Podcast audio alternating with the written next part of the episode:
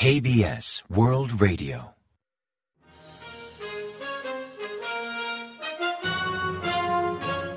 Informativo de KBS World Radio. Bienvenidos un día más al informativo de KBS World Radio. Les habla Javier Castañeda y tras el saludo les avanzamos los principales titulares del día 8 de marzo. El presidente Jun viajará en abril a Estados Unidos para reunirse con Biden director de negociaciones comerciales, debate sobre ley de chips en Estados Unidos. Las Fuerzas Aéreas planean incorporar un comando antidrones a partir de julio. Jun promueve la cooperación en defensa con Arabia Saudita.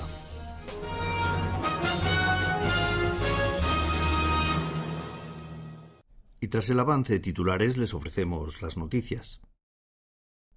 El presidente Yoon Suk-yeol realizará una visita de Estado a Estados Unidos a finales de abril el próximo mes por invitación del presidente Joe Biden, según anunció Kim Eun-hee, portavoz de Relaciones Públicas de la Oficina Presidencial. Se trata de la primera visita de Estado de un mandatario surcoreano a Estados Unidos en 12 años desde el viaje del expresidente Myung-bak en 2011 y se enmarca en el 70 aniversario de la Alianza Seúl-Washington que se celebra este año.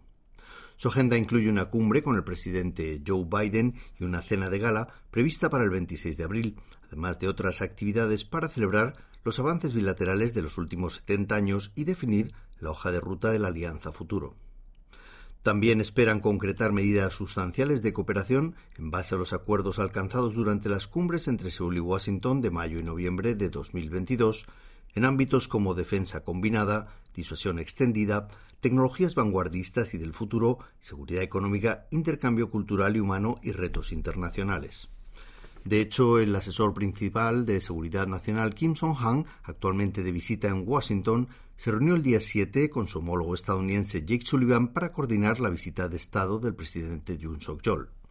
Según informó la Casa Blanca, los asesores de seguridad nacional de Seúl y Washington debatieron sobre los preparativos de la visita de Jun, programada para el 26 de abril, en conmemoración del 70 aniversario de la Alianza Bilateral.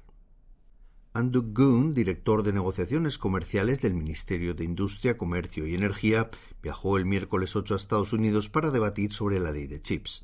Antes de partir, explicó que dicha ley incluye subvenciones que incumplen los estándares globales y podrían obstaculizar la estabilidad en la red de suministro, anticipando que se centrarán en debatir sobre la ley de chips, pero también abordarán otros temas comerciales de mutuo interés.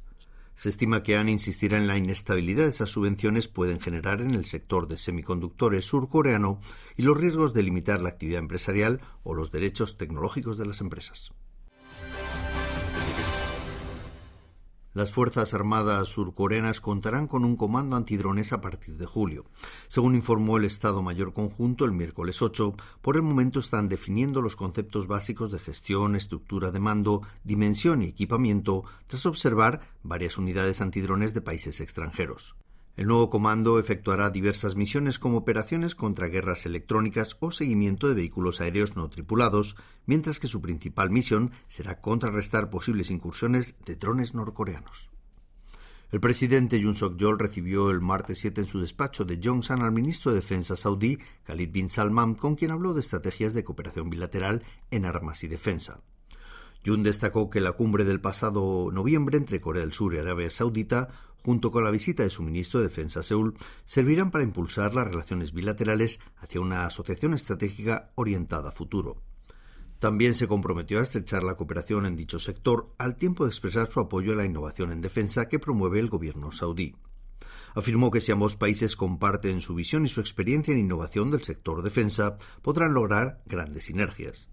En este contexto propuso reforzar la cooperación bilateral por la paz de la península coreana, de Oriente Medio y de la comunidad internacional. Por su parte, el ministro saudí calificó que ambos países mantienen lazos de cooperación sin precedentes en el sector económico y de defensa, relación que se consolidó aún más tras la visita del príncipe heredero Mohammed bin Salman a Corea del Sur en noviembre del año pasado. Finalmente expresó su deseo de mantener una asociación práctica y duradera entre Corea del Sur y Arabia Saudita. Y Do-hun, el viceministro de Asuntos Exteriores surcoreano, se reunió el martes 7 con Rafael Grossi, director general del Organismo Internacional de Energía Atómica, OIEA, para discutir sobre el plan de vertido al océano de aguas de Japón en la central nuclear de Fukushima. Le urgió a realizar continuos y exhaustivos controles de seguridad sobre el plan de Japón y que los expertos surcoreanos puedan seguir participando en los procesos de análisis del vertido de aguas de Fukushima para mejorar la transparencia de este procedimiento. También solicitó una mayor comunicación de OIEA con Corea del Sur y los países del Pacífico, probablemente los más afectados por dicha descarga. El vicecanciller enfatizó que el vertido debe garantizar métodos seguros, científicos y objetivos en base al derecho internacional y los estándares globales. El Instituto de Desarrollo de Corea, KDI, pronostica que el estancamiento de las exportaciones y del consumo doméstico mantendrá la contracción en la economía surcoreana. En su informe de marzo explica que la desaceleración persistirá en una coyuntura que, si bien no empeora, tampoco muestra signos de mejoría. Señaló que al empeorar los términos comerciales internacionales, las exportaciones siguen a la baja, lastrando principalmente el sector manufacturero. Por tipos de bienes, el más afectado es el sector de chips y en cuanto a destinos, mayormente han remitido los envíos al mercado de China. Según los analistas de KDI, el sector manufacturero muestra una fuerte contracción al remitir la producción de semiconductores y aumentar las existencias, factores que repercuten negativamente sobre el empleo y las inversiones de firmas manufactureras en equipamiento y maquinaria. El gobierno surcoreano ha solicitado a la ONU que preste más atención a las voces de las desertoras norcoreanas. En un debate abierto sobre mujeres, paz y seguridad, celebrado en la sede de la ONU en Nueva York, el día 7 de marzo, el embajador surcoreano Hwang Jung-guk solicitó un mayor interés hacia las desertoras norcoreanas quienes, pese al temor y al miedo, alzan la voz en pro de los derechos humanos de sus compatriotas del norte. El embajador denunció los ataques contra los derechos humanos a mujeres en campos de prisioneros norcoreanos al tiempo de presentar un libro de la activista norcoreana radicada en Europa, Pak Min-ji, titulado Hard Road Out, donde relata su propia experiencia al ser vendida a una red de trata de personas en China y repatriada a la fuerza a Corea del Norte. Corea del Sur ha confirmado que enviará un tercer equipo de ayuda a Turquía con la misión principal de asistir en la rehabilitación de asentamientos provisionales para los damnificados por el terremoto. Según explicó el ministro de Exteriores, Pak Jin, el miércoles 8, este nuevo equipo participará en los esfuerzos por normalizar cuanto antes la vida de los turcos, pues la habilitación de campamentos se integra en la fase preliminar de restauración de daños. El canciller enfatizó que es la primera vez desde 2007, año en que el gobierno surcoreano promulgó la ley de ayuda urgente al exterior, que ante un siniestro de un tercer país, Corea del Sur participa desde la búsqueda y rescate de supervivientes hasta la fase de restauración de daños. Jorgen Klinsmann, el nuevo director técnico de la selección masculina de fútbol de Corea del Sur, llegó al aeropuerto internacional de Incheon en la mañana del martes 8. El entrenador alemán recibió una calurosa bienvenida tras su llegada al país y dijo sentirse orgulloso y privilegiado de poder liderar la selección de fútbol de Corea del Sur, país del que guarda gratos recuerdos en dos visitas previas, los Juegos Olímpicos de Seúl de 1988 y la Copa Mundial de 2002 señaló que su primer objetivo al frente de la selección es ganar la Copa de Asia del próximo año y aseguró que Corea del Sur posee un equipo fuerte, pues venció a Portugal en el Mundial Qatar 2022 e incluso a Alemania en otra ocasión. Klinsmann iniciará oficialmente su actividad en Corea el jueves 9 con una rueda de prensa en el Centro Nacional de Fútbol de Paju y posteriormente procederá a entrenar al selectivo de cara a los amistosos con Colombia y Uruguay programados para los días 24 y 28 respectivamente. Y ahora pasamos a ofrecerles el pronóstico del tiempo. Para el día 9 se espera un jueves cálido con temperaturas de entre 3 y 13 grados de mínima en la mañana y entre 11 y 23 grados de máxima por la tarde. También hay posibilidad de lluvias ligeras de entre 5 y 10 milímetros en la zona centro, al sur y en la isla de Jeju. La calidad del aire será mala en Seúl, también en Gangwon, en Chuncheon y en Gwangju, pero regular en el resto del país.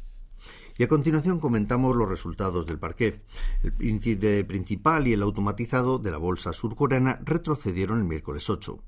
El Kospi perdió un 1,28% respecto al martes hasta cerrar la jornada en 2.431,91 puntos, siendo el principal motivo el descenso de los recientes comentarios de Jerome Powell a favor de políticas de restricción monetaria. En tanto, el COSDAC, el parque automatizado, bajó un 0,22% hasta culminar la sesión en 813,95 puntos. Y el tipo de cambio aumentó, depreciándose la moneda surcoreana frente a la estadounidense, que cerró operaciones en 1.321,4 wones por dólar, 22 unidades más que el día anterior.